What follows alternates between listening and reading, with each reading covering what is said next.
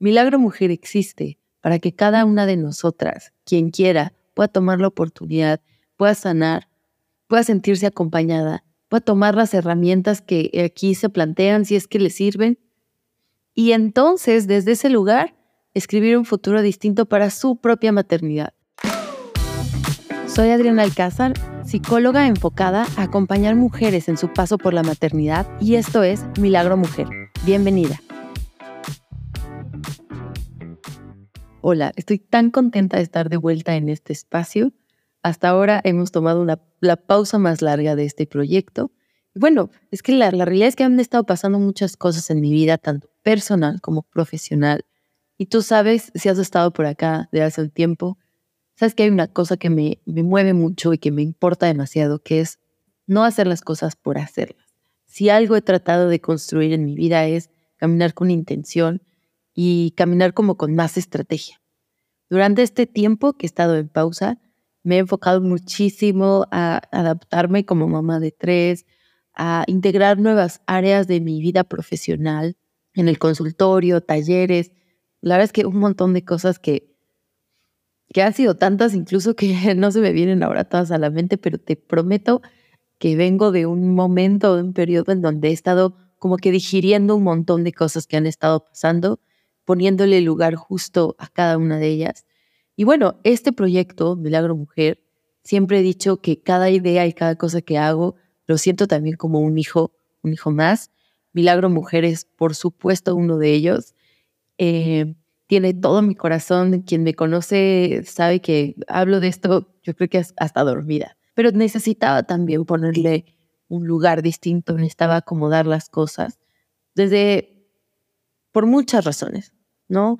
Eh, en algunas personas a nivel personal se los he platicado. No estoy segura que tan cómoda me siento de contar esto en público, pero bueno, lo voy a hacer. Una de las razones principales por las que necesité acomodar y necesité tomar este tiempo de reflexión hacia Milagro Mujer fue por, a ver, de cierto modo este, este espacio, estos episodios, etcétera, existen dentro de redes sociales.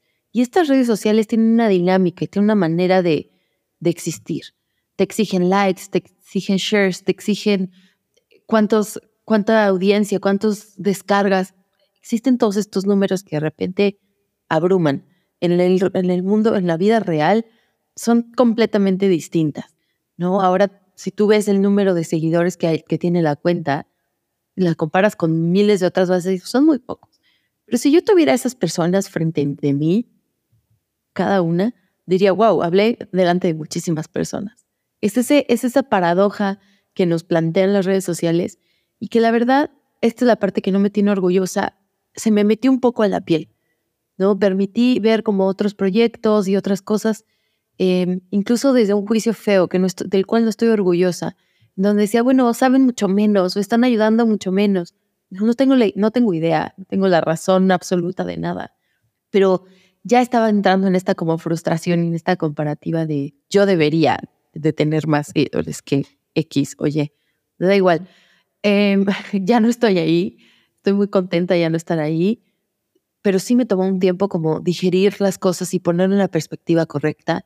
En algunos otros episodios lo he hablado y hoy quiero volverlo a afirmar para mí misma y, nada, no volver a hablar del tema. Milagro Mujer existe para que cada una de nosotras, quien quiera, pueda tomar la oportunidad, pueda sanar, pueda sentirse acompañada, pueda tomar las herramientas que aquí se plantean si es que le sirven. Y entonces, desde ese lugar, escribir un futuro distinto para su propia maternidad, lo que sea que en su contexto esto signifique. Tampoco quiero pretender que aquí hay una llave maestra que nos va a servir a todos y que yo la tengo, mucho menos. Yo soy psicóloga, yo he estado un tiempo estudiando estos temas, he encontrado algunas respuestas que a mí y a mis pacientes nos han funcionado, me incluyo porque yo también estoy aprendiendo a ser mamá. Y la verdad es que en, otros espacios también lo he dicho.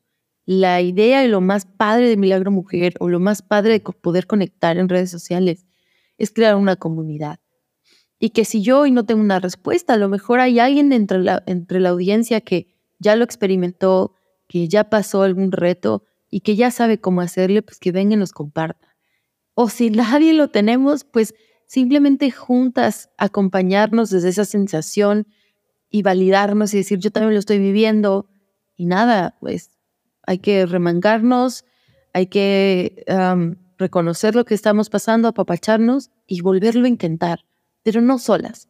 Pero bueno, desde, esta, desde este lugar y desde esta reflexión que te digo, no es sencillo compartirlo todo lo que ha pasado estos meses en tres minutos, es que viene esta nueva temporada, vienen muchas nuevas propuestas y cosas que, mira, no te voy a abrumar.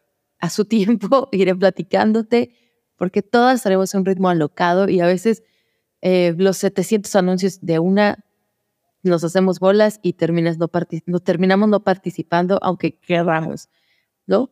Entonces, bueno, muchas cosas han pasado, como te decía, y quiero contarte hoy una historia y quiero, con toda la intención, lo pongo aquí en este primer episodio en el que estamos de vuelta, porque ha sido una de las grandes razones que me impulsó a volverme a organizar, a volver a poner, a sanar yo lo que tenía que sanar para volver a tener este espacio. Ahora, antes de contarte qué pasó, quiero dar un disclaimer para las personas a lo mejor que estuvieron en ese día y que a lo mejor lleguen a escuchar esto.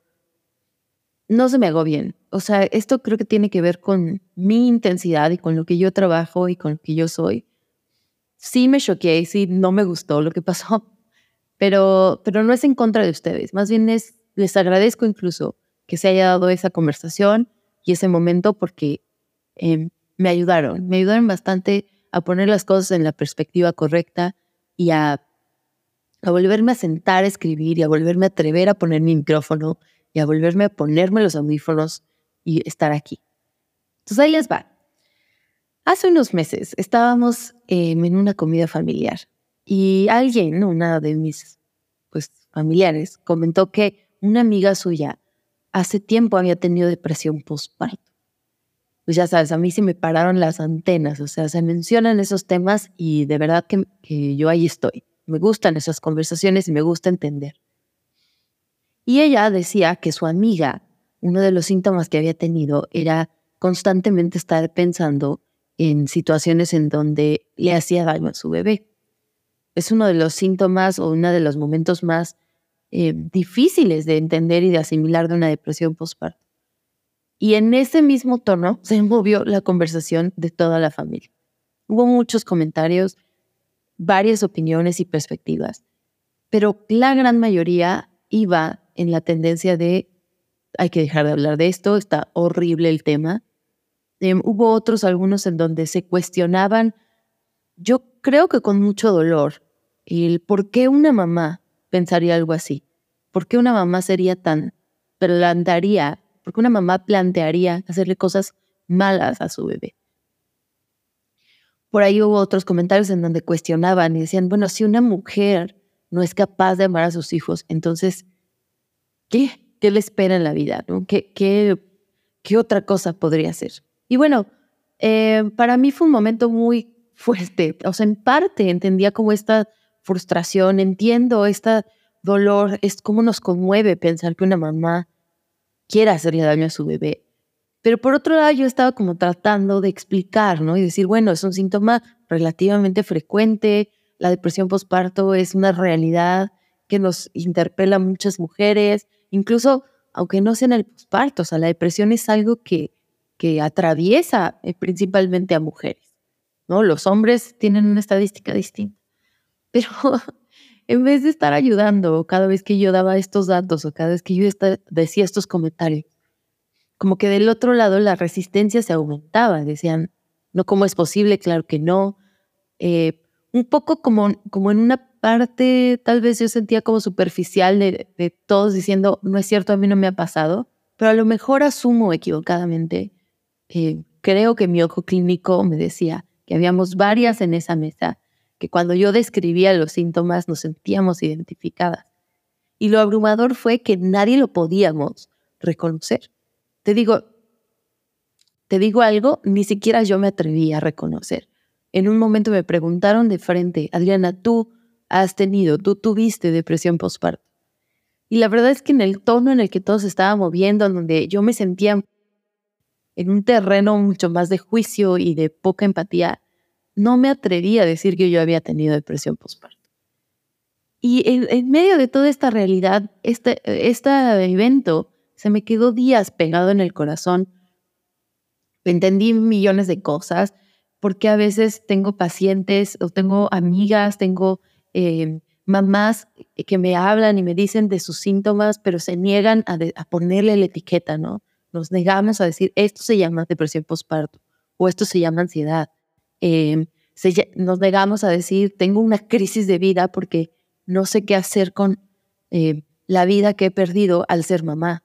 Y no necesariamente es algo malo, pero es verdad, pierdes una parte de tu vida de la cual no siempre estás, em, no siempre estás lista para perder quieres ser, muchas nos pasa que queremos ser mamás con todo el corazón, pero tal vez no estás lista para eh, todas las, renuncias que tienes que, hacer. Y es válido, ¿no? Pero bueno, entendí entonces por qué a veces nos cuesta trabajo aceptarlo y nombrarlo. Mm, a veces como que nos da hasta miedo de pensar en, en ponerle la etiqueta porque tal vez sentimos que en ese momento se hace verdad y en ese momento perdemos el apoyo de los demás, que justo en ese momento necesitamos al triple. ¿Sabe? Como este meme que dice, o no sé si lo has visto, no es meme, perdón, esta frase, creo que es muy como de la crianza positiva, que dice, el hijo al que menos te están dando ganas de apapachar, a lo mejor de abrazar, de contener, regularmente es el hijo que más está necesitando tu amor.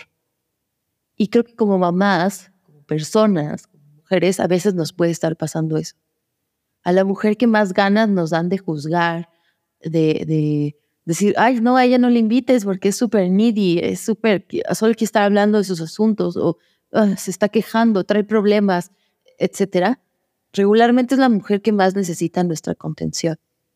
Y bueno, qué difícil que poder romper como ese silencio si tenemos este terreno juicio. Y bueno, esa fue una de las cosas que pensé. Otra de las cosas fue, ya sabes, como esta parte de decir, ah, hay alguien por allá que se le ponchó la llanta y necesita ayuda. Y luego es como el paso incómodo de decir, no hay nadie más. Ching, ¿qué voy a hacer? Tal vez sea yo quien tiene que dar ese paso. Entonces, desde entender esta parte, em, dije, bueno, eh, tal vez mi trabajo en consultorio está muy bien, estoy satisfecha, estoy contenta con Estoy satisfecha con llevarlo a cabo, pero tal vez se necesita algo un poco más público. Se necesita algo que vaya más allá, como un podcast. y ahí fue cuando empecé a sentir como esta espinita de nuevo de necesitamos volver a ser milagro mujer, necesitamos em, no callarnos, ¿no? Este episodio se llama La vida secreta de las madres, no porque sea algo que yo valide o porque yo sea algo que, que quiera que siga en secreto, sino al revés, quiero gritarle a todo el mundo, que todo el mundo lo escuche, ojalá, pero quiero al menos poner una voz allá afuera que diga, oigan, en secreto, las mujeres estamos atravesando ciertas vulnerabilidades.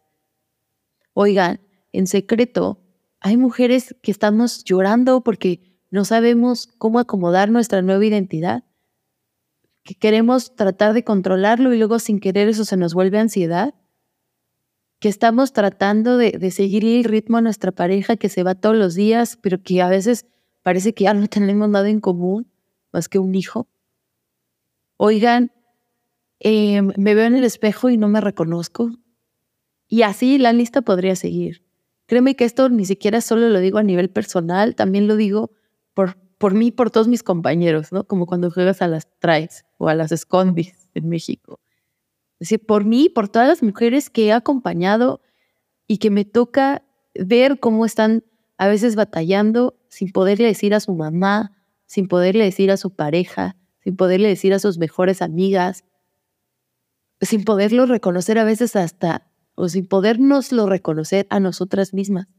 Esta es una vida secreta que está sucediendo y que sea secreto nos está cobrando facturas bien altas, no solo a las mujeres, sino a todos como sociedad. Y ya me puse más intensa. Total, te quiero compartir mis conclusiones después de esta esta conversación. No solo fue el chispazo para mí decir, qué bueno que sigo en consulta, qué bueno que sigo acompañando mujeres uno a uno, sino tengo que regresar a Milagro Mujer, tengo que retomar ese espacio como más público y por eso estamos hoy aquí en este nuevo episodio de la nueva temporada y por eso vendrán más cosas como grupos de acompañamiento y ya lo sabes, más adelante te estaré anunciando si te late y quieres como que entrarle a que los secretos dejen de ser secretos para ti o para alguna amiga que esté batallando, síguenos, síguenos en Instagram, síguenos en Spotify, en la plataforma en la que estés escuchando, para que no te pierdas nada y puedas realmente formar parte de esta comunidad. Voy con toda la intención a que esto sea más comunidad que cualquier otra cosa. Pero bueno, déjame te comparto cuáles son mis conclusiones de esta conversación. Número uno, quiero decirte que no tolero y no voy a estar conforme con pensar que la vulnerabilidad de las mamás es algo que se debe de guardar abajo del tapete. Nos genera mucha ansiedad, eso es cierto. A mí me duele en el alma cuando sé que una amiga está pasando por un, un mal rato, cuando veo que una paciente se me quiebra y llora y me dice, no sé ni para dónde. Me duele en el alma me preocupa. Pero no puede ser que sea más importante mi ansiedad, que sea más importante el dolor o la, incomodidad que a mí me genera la vulnerabilidad de alguien más. Porque cuando yo estoy tratando de silenciar, eso es lo que está pasando. Como en las caricaturas, no sé si la llegaste a ver, yo tengo muy grabada en en la mente no me acuerdo qué personaje de los Looney Tunes era, pero total, había como, ya sabes, estas típicas peleas de perro gato o lo que sea. Y de repente en esta escena estaba nevando y uno, eh, se estaban peleando dos personajes y uno saca al otro como hacia la, hacia afuera, en el medio de la nieve. Y el que está afuera se pone, eh, se pone en la ventana y ve al otro sufrir muriéndose de frío, ¿no? y dice, ay, no, no puede ser, no soporto ver tanto sufrimiento. Y lo único que hace es va y cierra la cortina para ya no verlo. Justo así nos pasa cuando estamos tratando solo de silenciar a las mujeres o a las personas que están pasando por un momento de vulnerabilidad, un momento de crisis o de dolor, lo que sea. Nos genera ansiedad su situación, nos interpela y hasta ahí nos quedamos no damos el paso de nada, ni de empatía, ni de extender la mano, ni de nada. Solamente decimos, please no hablemos de esto a la hora de la comida porque me la arruinan. Digo, no lo tienes que hablar todo el día, todos los días, pero ¿cuándo entonces? Ser mamá es el único trabajo en el que te ves mal cuando pides ayuda.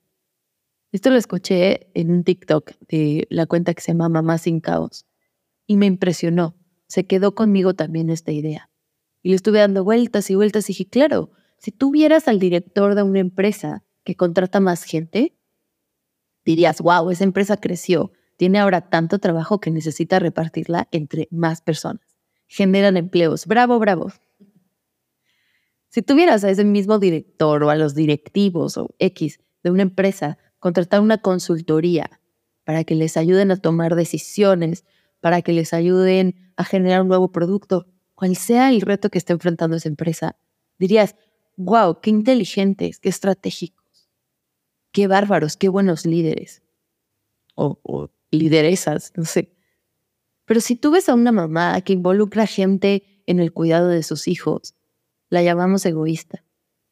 La llamamos cualquier otra cosa, excepto estratégica. Si tú ves una mamá que pide una asesoría de, de lactancia o que pide una asesoría de sueño, que pide una asesoría de gateo, de alimentación, de salud emocional, solemos tacharle, decir, qué egoísta, qué bárbara, ¿cómo no puede? Es lógico, es obvio. Yo tuve cuatro y pude, yo tuve tres, eh, miles de ejemplos y miles de otras realidades. Cosas que no le decimos a un director, Decir, ¿cómo crees? Steve Jobs pudo y sin ninguna asesoría. No me consta ese dato, pero sería lo mismo que tú le dijeras a un amigo emprendedor, ay, ¿para qué estás en una incubadora de negocios? ¿O para qué estás en una aceleradora? ¿Para qué vas y pides capital? Steve Jobs pudo solo. Y número dos, bueno, otro punto es, también no quiero juzgar a quienes juzgan, porque en esta cosmovisión que estoy intentando generar en mí misma y en otros, probablemente quien juzga y apunta a una mamá como que no puede, como que es inválida, como que es mala, regularmente las, o sea, la verdad es que regularmente son otras mamás de otras generaciones. No, no siempre, pero muchas veces sí. Y aunque nos es incómodo y aunque a mí me da rabia que hablen de esta manera de las mamás actuales, también otra parte de mi corazón se duele con ellas porque digo, wow, les tocó a ellas sí maternar sin los espacios que ahora estamos teniendo para empezar a abrir estas conversaciones. Si alguien juzga, el 99% de las veces, si alguien juzga, si alguien está dando juicio, si alguien le cuesta trabajo ser empático con, con una mamá o con cualquier otra realidad de a lo mejor batallas emocionales, lo más probable es que a esa persona nunca nadie tampoco le haya dado el regalo de la empatía probablemente ni siquiera se lo da a sí mismo. Eso es lo más duro de pensar. Entonces, para, si tú has juzgado, si, si yo he juzgado, si todo el mundo hemos caído ahí, lo único que nos toca trabajar es en darnos un poco más de, compasión, darnos un poco más de empatía. No vamos a hacer bandos aquí, los que no juzgamos contra, contra los que juzgan. No, vamos juntos a escribir un futuro distinto en donde podamos ver la adaptación a la maternidad como lo que es, un proceso humano que necesita muchísimo esfuerzo por parte de una mujer y también de su comunidad, que necesita que todos aprendamos, que todos nos adaptemos y que todos crezcamos. Es eso.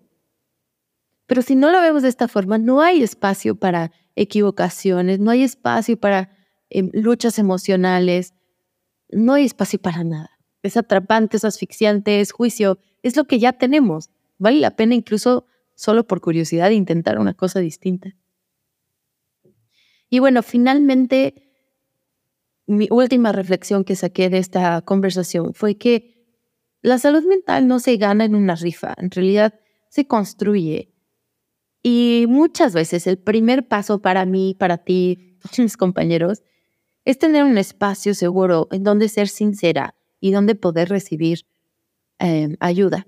Y ojo, ayuda no es necesariamente terapia, eh, algún medicamento, eh, nada, un libro. O sea, no, no hay que ser tan intensos a veces. Y yo sé que yo misma lo he sido. Esos son pasos más adelante.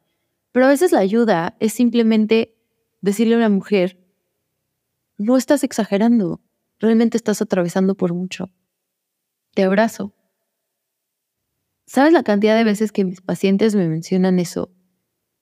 Que alguien en su entorno, que en la misma sesión, X, alguna circunstancia en donde alguien las valida, eso supone ya muchísimo alivio para lo que estén pasando. Sea o no sea un diagnóstico, simplemente un día estresante. Ah, un día donde te vomitan los niños, donde explotan las cosas, donde te llaman del banco 80 veces, donde X, o sea, todos hemos tenido días así. Y hay muchas veces que llegas a la noche, lo cuentas a una amiga, lo cuentas a tu esposo, a veces no tienen ni con quién contarlo y todavía eso es más cansado. Pero bueno, lo, supongamos que lo cuentas y del otro lado recibes un, ah, bueno, sí, yo también tuve estas otras dificultades. Púchala. Bueno, ok, entiendo tu punto, pero, ¿sabes? Recibir un, no puede ser posible que hoy libraste todas esas batallas. Wow. Solo eso a veces puede ser muy sanador y muy liberador. Y cuando eso no es suficiente y todavía tenemos luchas emocionales más arraigadas, bueno, lo valioso que puede ser, imagínate, realmente poder levantar la mano y decir, oigan, necesito terapia, oigan, necesito que alguien me ayude a pasar por los niños los jueves, oigan, voy a tomar un curso, quiero un libro, etcétera. Y bueno, este levantar la mano y este ser sincero, solo quiero hacer una nota aquí al pie, es muy diferente a estarse quejando. Es muy diferente Porque creo que también ese es como uno de los miedos, ¿no? Decir, ay, no, si yo reconozco que tengo depresión o ansiedad o simplemente que no estoy pasando tan bien, no me estoy adaptando. Y se llegan a enterar mis hijos después. Uf, van a pensar que no los quiero, van a pensar que eh, odio ser mamá o, X. Ojo, es muy diferente ser sincero con las luchas que tenemos contra tener una vida en donde constantemente nos estamos solo quejando y, como se dice algunas veces, como solo lamiendo nuestras heridas. En algún otro episodio hablaré más de esta parte como de la queja o la diferencia que hay con ser pesimista y estar como también desde nuestro lenguaje y desde nuestra manera de pensar, haciendo un hoyo hacia nuestras emociones.